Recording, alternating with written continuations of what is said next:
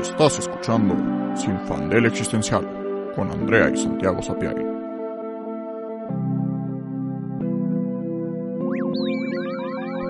En el episodio de hoy, Her, ella.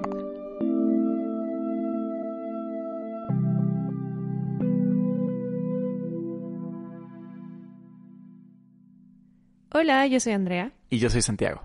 Y hoy queremos platicar de una película del 2013, Her, de Spike Jones. Y generalmente esta película se toca desde la perspectiva como de la inteligencia artificial, desde un rollo como de ciencia ficción, de dónde termina lo humano y empieza la máquina. Pero hoy lo queremos abordar desde la perspectiva del amor. Ya hemos platicado antes del amor romántico justo en nuestro especial de San Valentín. Y pues nos queremos ir por una línea más o menos similar, pero con una crisis un poco nueva. Exacto.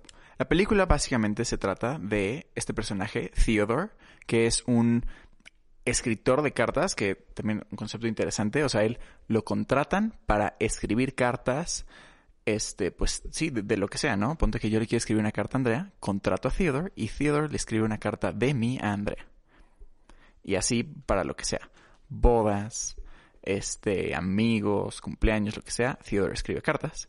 Este, mm, está separado de su pareja desde hace un año, pero no se ha divorciado porque sigue súper traumado y súper como metido en, en, la idea romántica de, de haber estado con ella. Y en su proceso de superarla, contrata un servicio que es básicamente un sistema operativo con el cual empiezas a tener una relación. El sistema operativo es la voz de Scarlett Johansson y entonces básicamente en su smartphone, la versión del smartphone en ese universo, este tiene como si fuera una app que es esta voz incorpórea que le habla, pero esta voz es inteligencia artificial consciente.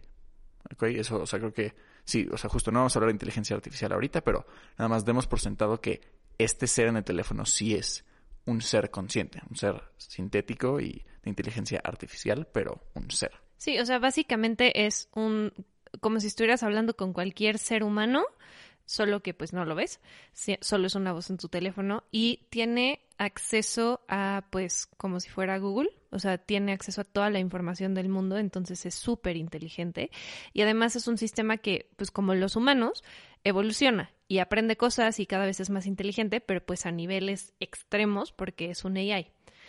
Em, y pues Theodore poco a poco se va enamorando de Samantha, que es esta voz en su teléfono. Y es súper interesante porque en la película pues nos dan todas las escenas románticas que verías en una como rom-com normal, ¿no? De, ay, está bailando con ella y no sé qué, pero es literalmente él con su teléfono. Entonces es una juxtaposición como de imágenes muy interesante de, ah, ok, ¿qué, qué es lo que estamos viendo? Y la crisis que a mí me causa esto, precisamente hablando de estas escenas en las que si ves a dos humanos actuándolas, es como, ay, qué bonito el amor y míralos, y cuando lo ves a él con su teléfono nada más es como, damn, that's depressing as fuck. Es precisamente qué es lo que le asignamos al amor romántico. O sea, ¿por qué cuando vemos justo a dos personas enamoradas, a lo mejor desde lo externo es como super cursi, ¿no? Dices como, oh, Jesus Christ, de que ya bajen su azúcar, por favor. Pero al mismo tiempo es algo que como que todos queremos. Pero cuando lo extrapolas, es decir, cuando, cuando ya tienes a un humano y a un, pues una máquina, como que toma un nuevo significado, o sea, el ver las acciones como divorciadas de la idea del amor romántico, se vuelve hasta incómodo y te hace reflexionar en qué es el amor, ¿no? O sea, ¿por qué? ¿Qué, qué de qué es lo que hablamos cuando hablamos de amor y de qué es lo que hablamos en el sentido, ¿puedes tú estar enamorado de algo que no es una persona? ¿Puedes tú tener una relación con alguien de una manera no física? Porque esto pues obviamente no solo es con un teléfono, sino o sea, bueno, no, no solo es con una inteligencia artificial, sino en un tema como de larga distancia. Pues más o menos es lo mismo. O sea, en realidad estás teniendo una relación con otra persona en una pantalla, en tu celular o en tu computadora.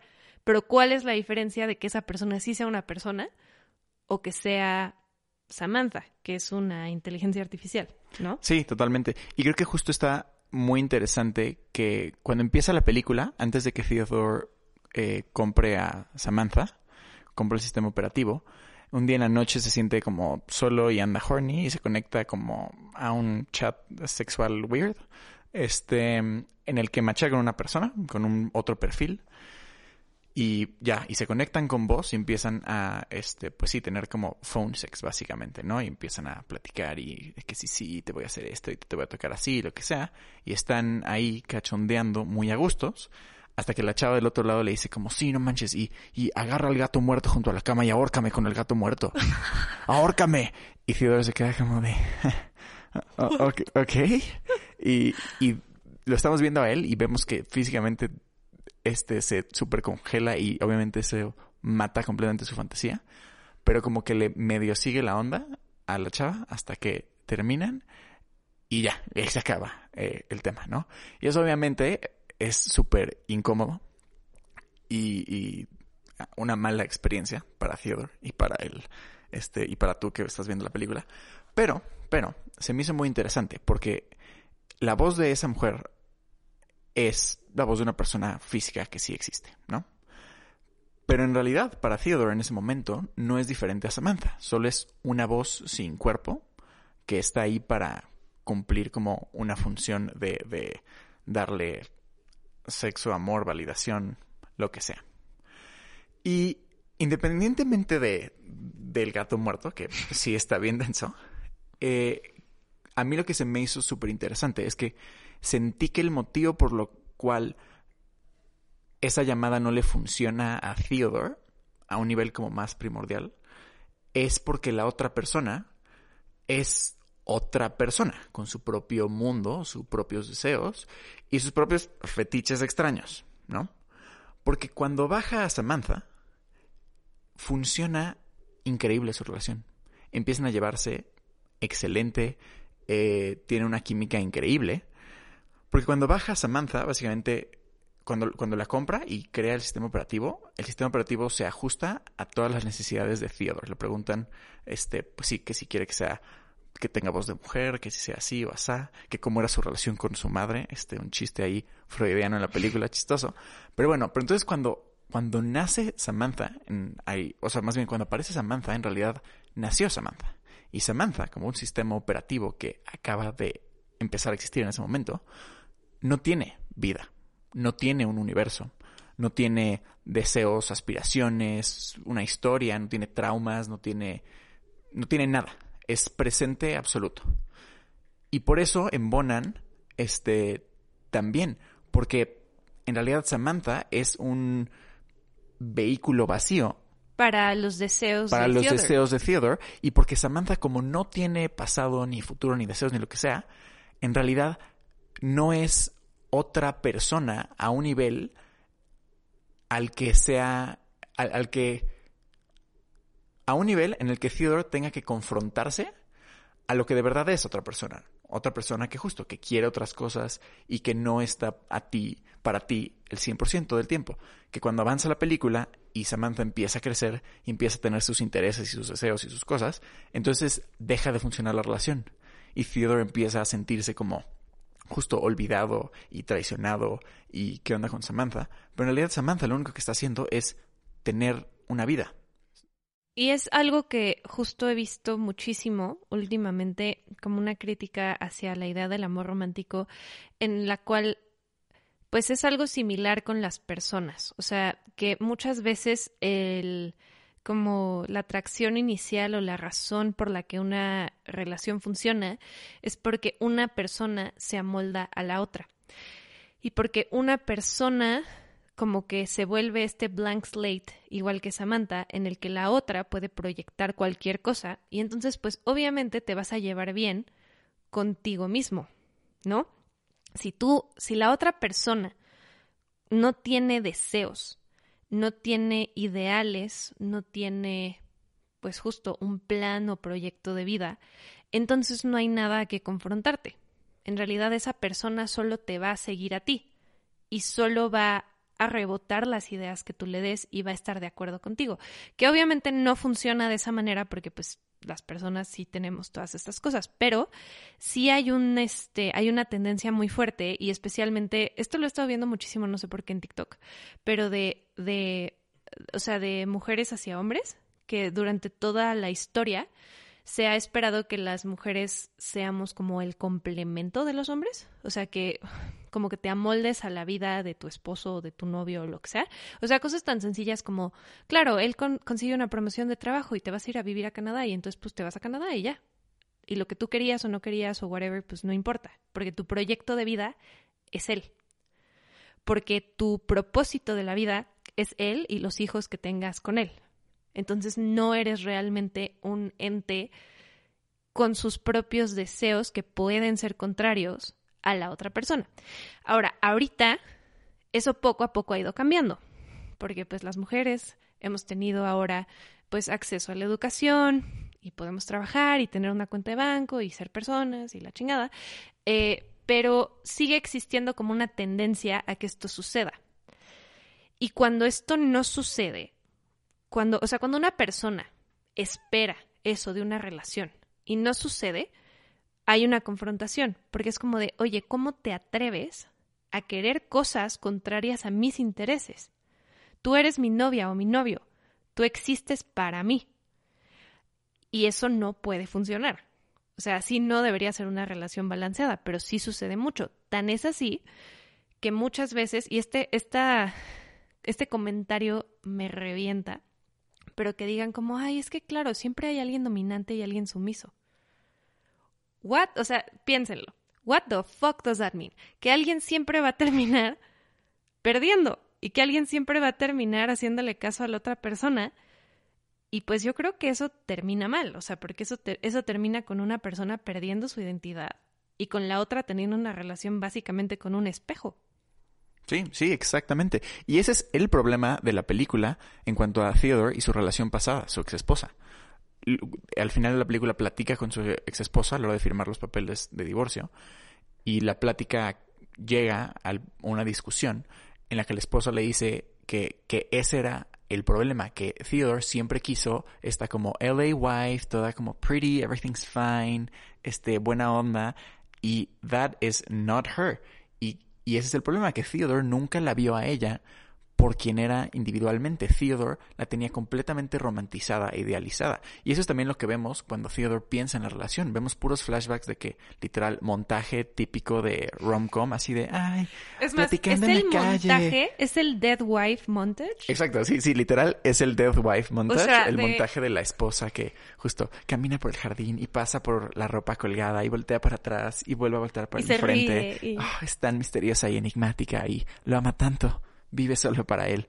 Entonces sí, esa es su visión de su esposa. Incluso después de un año de no estar con ella y de que ya se separaron, el güey sigue sin captar cuál fue el problema y que el problema fue que él la estaba idealizando a niveles brutales. Y en esta conversación hay una, este, su esposa dice algo que me encanta que, y justo le dice que you wanted a wife without the challenge of having to deal with anything real. Y es precisamente ese el problema que Theodore quiere una pareja, quiere amor y quiere romance, pero quiere eso sin tener que enfrentarse a la otra edad de estar con otra persona, otra persona que justo tiene su propio mundo y su propia individualidad. Entonces por eso empieza a funcionar perfecto con Samantha, porque Samantha no tiene eso, porque Samantha solo está ahí para él y porque Samantha es que literalmente está ahí solo para él, Samantha no tiene otra cosa que hacer cada que Theodore quiere hablar con ella, ella está ahí. Y Samantha solo le rebota todo lo que Theodore quiere porque está hecha a la medida para él. Y no es hasta más adelante que Samantha empieza a aprender y que se hace amiga de Alan Watts, de la pinches nada, pero resulta que se hace amiga de un otro sistema operativo que es como Alan Watts revivido en versión sistema operativo. Y Theodore ni siquiera se pone celoso. Yo no, no describiría celos como su reacción.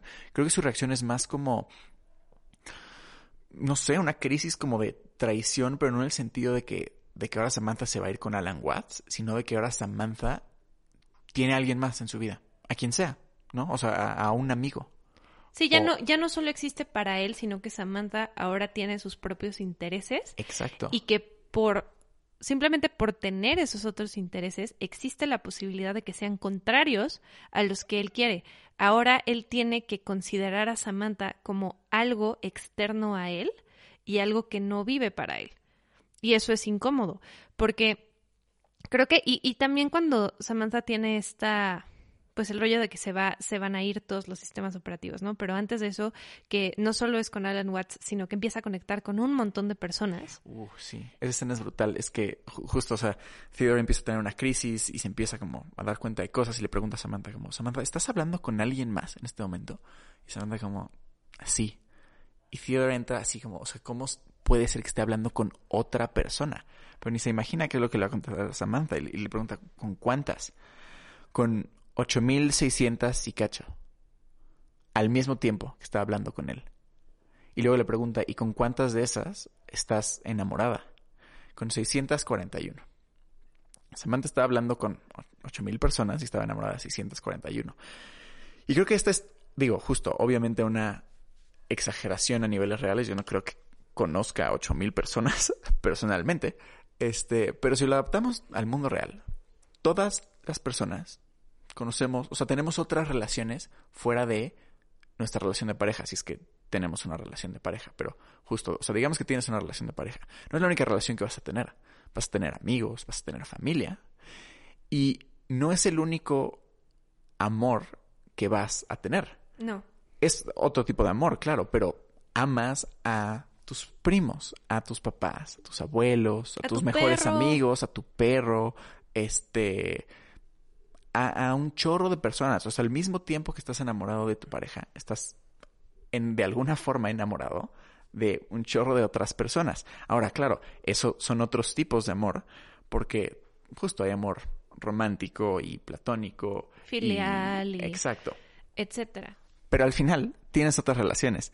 Y es, es comple- o sea, justo es completamente irreal y ridículo que tu pareja te demande como, no, no puedes hablar con nadie, solo puedo existir yo para ti. Que digo, si Sí existe. hay. Sí, hay, o sea, es, es abuso. exacto. Pero sí existe. Y, y creo que no solo en el sentido justo del abuso emocional, que existen parejas que precisamente lo que hacen es que te aíslan de todas tus otras relaciones para tener control absoluto sobre ti, y es súper peligroso, pero también en relaciones, entre comillas, saludables, existe esta idea de que la pareja es lo más importante.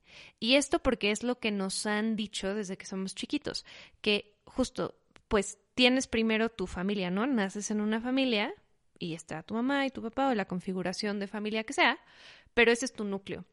Y cuando creces buscas una pareja para formar un nuevo núcleo y entonces esa pareja es lo más importante que vas a tener en tu vida. El problema con esto es que así no es la cosa. O sea, el problema es que eso no es algo esencial. O sea, las cosas no son así y ya, sino que es algo construido socialmente y que se nos ha impuesto.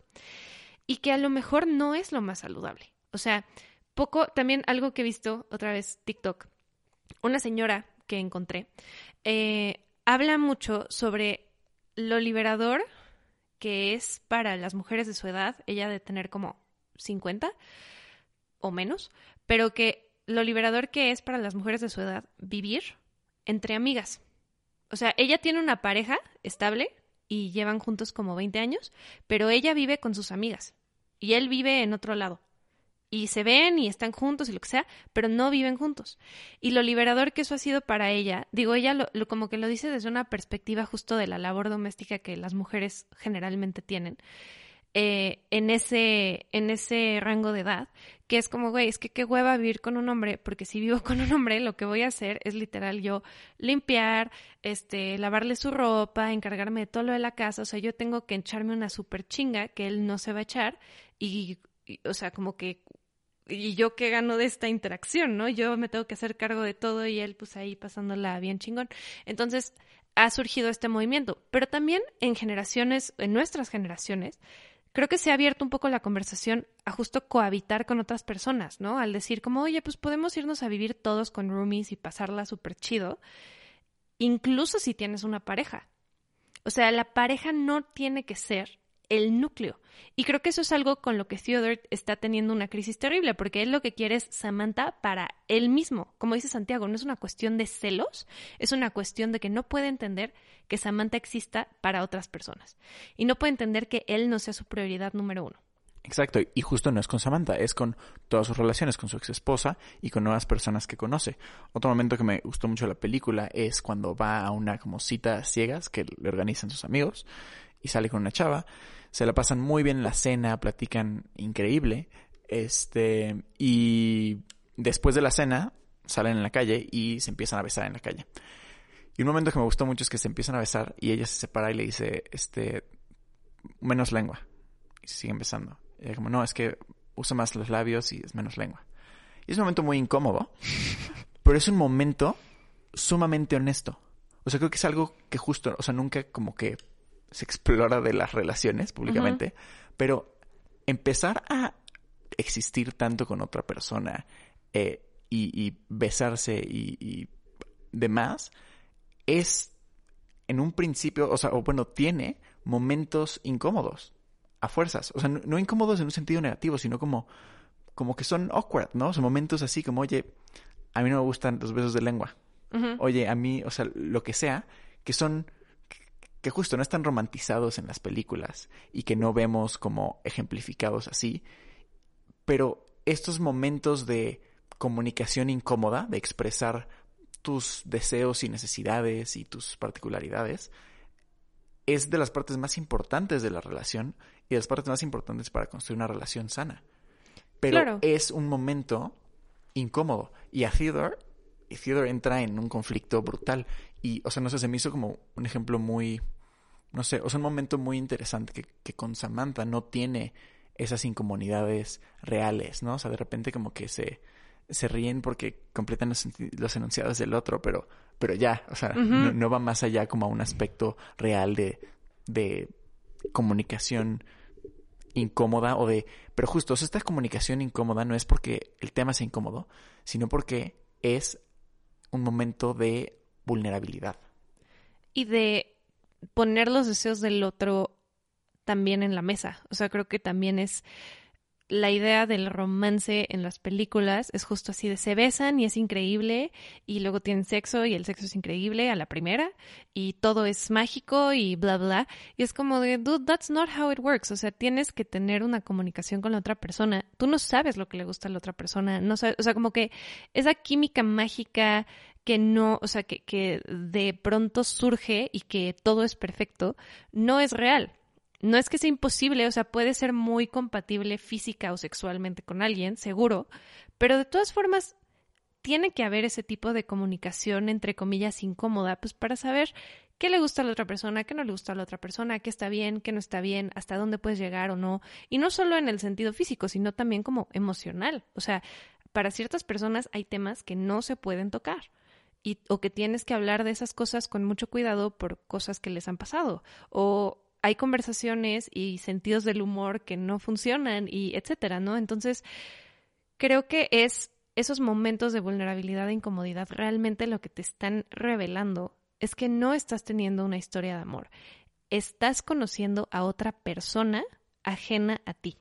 Estás interactuando con alguien a quien jamás vas a conocer al 100% y, por lo tanto, sobre la que jamás vas a tener control porque la otra persona, pues, o sea, justo es, es otra, no eres tú, no son tus deseos ni es lo que tú quieres siempre. Tienes que considerar a la otra persona y el misterio que implica la otra persona. Sí, sí, totalmente. Y, o sea, al final el, el gran problema en Her y en el mundo real es que siento que estamos enamorados del amor. Y entonces no nos enamoramos de las personas con las cuales tenemos relaciones, porque, porque tenemos esta visión idealizada y perfecta y romantizada de, del amor, que en la vida real es imposible, porque, porque la otra persona justo no es, no puedes poseer a la otra persona y no puedes consumirla y volverte uno. Siempre van a ser dos personas individuales con sus propias vidas y mientras más tiempo estés con la otra persona, cosas van a cambiar. Y digo, al final justo las relaciones funcionan porque este, creces en conjunto y, y, justo ya hay comunicación y lo que quieras. Pero también no necesariamente. Es otra este, frase de la película que me gustó mucho es, están hablando como del el conflicto de las relaciones y ya no creo quién dice, pero que como que hay un miedo o de, ¿cómo era? Algo así como de cómo le haces para estar juntos y growing without growing apart. Porque justo si estás con alguien, este, no importa que estés en una relación, o sea, que estés en una relación no necesariamente significa que los dos van a crecer o desarrollarse o lograr su potencial o hacer lo que quiera, sea que quieran hacer al mismo tiempo, en el mismo ritmo, o sea, el mismo camino. O sea, igual, igual la relación funciona perfecto, pero a la larga resulta que sus caminos no funcionan. Pienso en La La Land, ¿no? O sea, que al final se amaban profundamente Emma Stone y Ryan Gosling. Digo, sus personajes, que no recuerdo cómo se llamaban.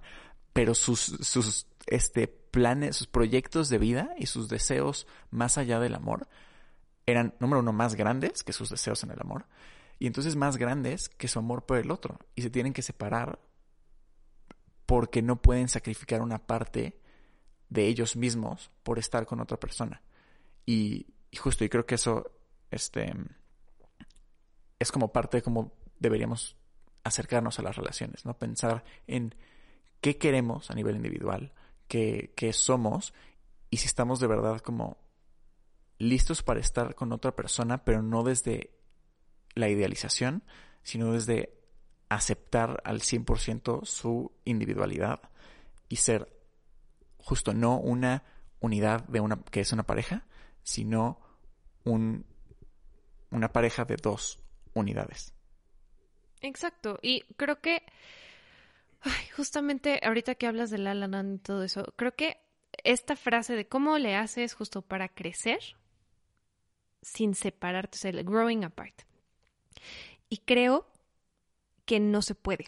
O sea, creo que no que sea imposible estar juntos, o sea, que no puedas tener una pareja y que funcione, sino que eso en, cierta parte no está bajo tu control. Porque la vida sucede, porque a veces justo los caminos se separan y creo que hay que aceptarlo. Y creo, y esto es súper como, eh, no sé si pesimista, pero sí creo que la mayoría de las relaciones funcionan porque alguno de los dos dejó ir una parte muy grande de sí mismo para estar con la otra persona. Eso sí lo creo. Porque, y, o, tal vez porque no tenía tantos planes individuales y pudo, y pudo justo convertir su proyecto de pareja como en su plan principal.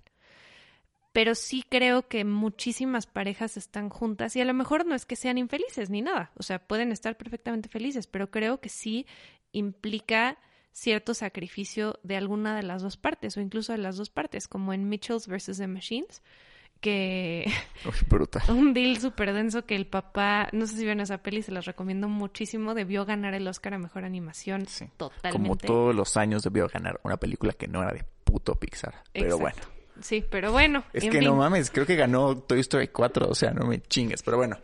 Sí, debía haber ganado, lo, sentimos ese, ese side note, eh, pero en esa película es la historia de una familia y el papá se echa un choro de que dejó ir su sueño de vivir en una cabaña y el bosque y hacer como woodworking por tener una familia. Y valió toda la pena porque ama a sus hijos. Yo la verdad no me trago ese discurso nada, pero justo siento que el punto del amor romántico es que nos lo han romantizado tanto que te dicen que el amor va a ganar sobre todas las cosas y que vale la pena sacrificar cualquier cosa por amor. Y la verdad, yo creo que no.